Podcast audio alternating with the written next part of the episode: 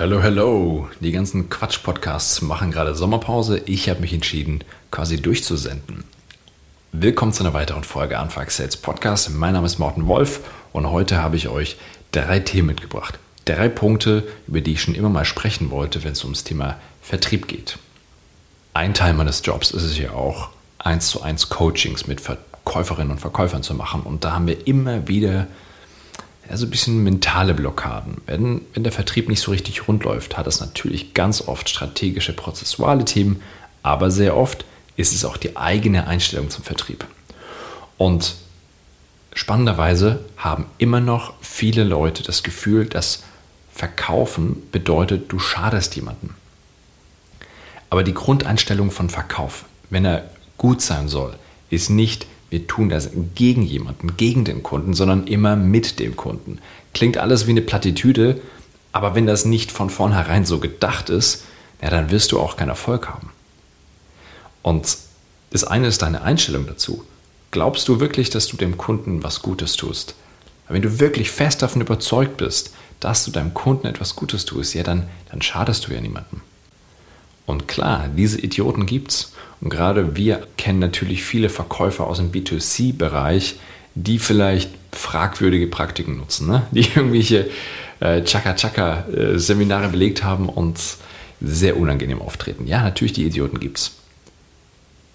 Aber wenn wir als Verkäufer im B2B-Bereich wirklich davon überzeugt sind, dass unser Produkt unser Gegenüber weiterbringt, mehr Umsatz, weniger Kosten, mehr Freiheit, was auch immer das, das Ziel ist, dann gibt es keinen Grund zu glauben, wir zwingen hier irgendjemanden, wir arbeiten hier gegen den Kunden, sondern sind wir immer in der Grundeinstellung unterwegs, wir sind hier, um euch zu helfen. Und das bringt mich schon direkt zum zweiten Punkt, das Thema Egozentrik versus kundenzentrisch zu denken. Ich hatte vor zwei Jahren ein Video gesehen, einen Vortrag gesehen von einem Professor aus den USA, der hat eine, einen dieser wenigen Vertriebslehrstühle an der Uni dort und er hat erzählt von einer, von einer Studie, die er gemacht hat, wo sie Umfragen gestartet hatten und einfach Passanten Leute gefragt haben, was ihnen zum Thema Vertrieb und Vertriebsmitarbeiter, also Vertriebler, äh, in den Sinn kommt. Und da haben sie einfach Begriffe gesammelt und die waren massiv schlecht.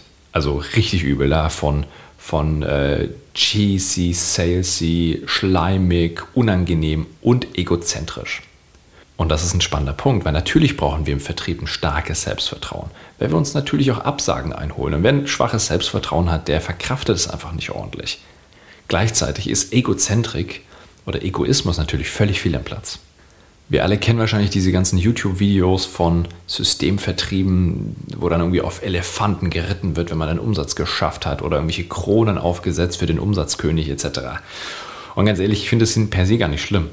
Weil, ganz ehrlich, Erfolge darf man feiern. Lasst euch feiern, völlig in Ordnung.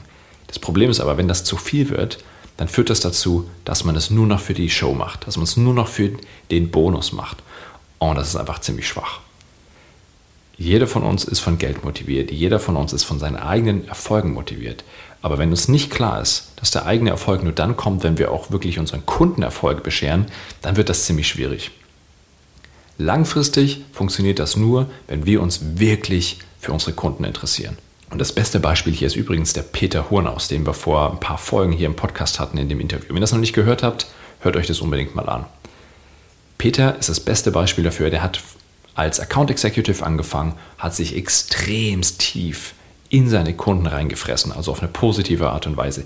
Sehr, sehr tief rein. Der weiß ganz genau, wann wer welche Dinge braucht, wer was entscheidet und ist da sehr sympathisch, total beliebt bei seinen Kunden und hat es jetzt geschafft, auch die, quasi die, die Organisationshierarchie hochzugehen. Und genau das ist es. Wer langfristig Erfolg haben will, muss sich für seine Kunden interessieren. Und da gibt es noch den Punkt, dass sich viele Verkäufer schwer tun, weil sie glauben, verkaufen ist schwer. Und da vielleicht eine kleine Geschichte von einer Kundin, die ich aktuell habe. Die hatte einen Job, die war frisch von der Uni. Top-Ausbildung, frisch von der Uni, aber natürlich keine Ahnung, wie man Vertrieb macht. Wurde eingestellt, der Chef sagt, hier sind 350 Telefonnummern, hier ist ein Telefon, beziehungsweise ich glaube, sie musste sogar mit dem eigenen Telefon machen, die hatte noch nicht mal ein Betriebstelefon. Und los geht's. Na, was glaubt ihr, was sie gemacht hat? Sie hat jetzt einen neuen Job und in dem neuen Job arbeitet sie mit mir zusammen. Weil dieser neue Job, der neue, die neuen Chefs, die wissen einfach, was es bedeutet, Vertrieb aufzubauen und dass man sich da einfach Unterstützung holen muss. Und das, seitdem arbeiten wir zusammen, deswegen kenne ich die Geschichte. Also, das ist nämlich genau der Punkt. Wir lernen nirgends richtig verkaufen. Und wenn ihr vor, Auf, vor Aufgaben steht, im Vertrieb, telefonieren, Akquise-E-Mails schreiben, Preisverhandlungen führen, und das funktioniert nicht so, wie ihr es euch vorgestellt habt, oder ihr habt einfach nicht Erfahrung, ja, dann holt euch Hilfe. Das ist überhaupt kein Problem. Und heutzutage, das Wissen liegt überall. Geht auf YouTube, schaut euch Bücher an oder meldet euch bei mir. Das ist wahrscheinlich der schnellste Kanal, kostet ein bisschen was, aber dafür kriegt ihr das Wissen geballt und persönlich für euch auf den Teller gelegt. Wunderbar.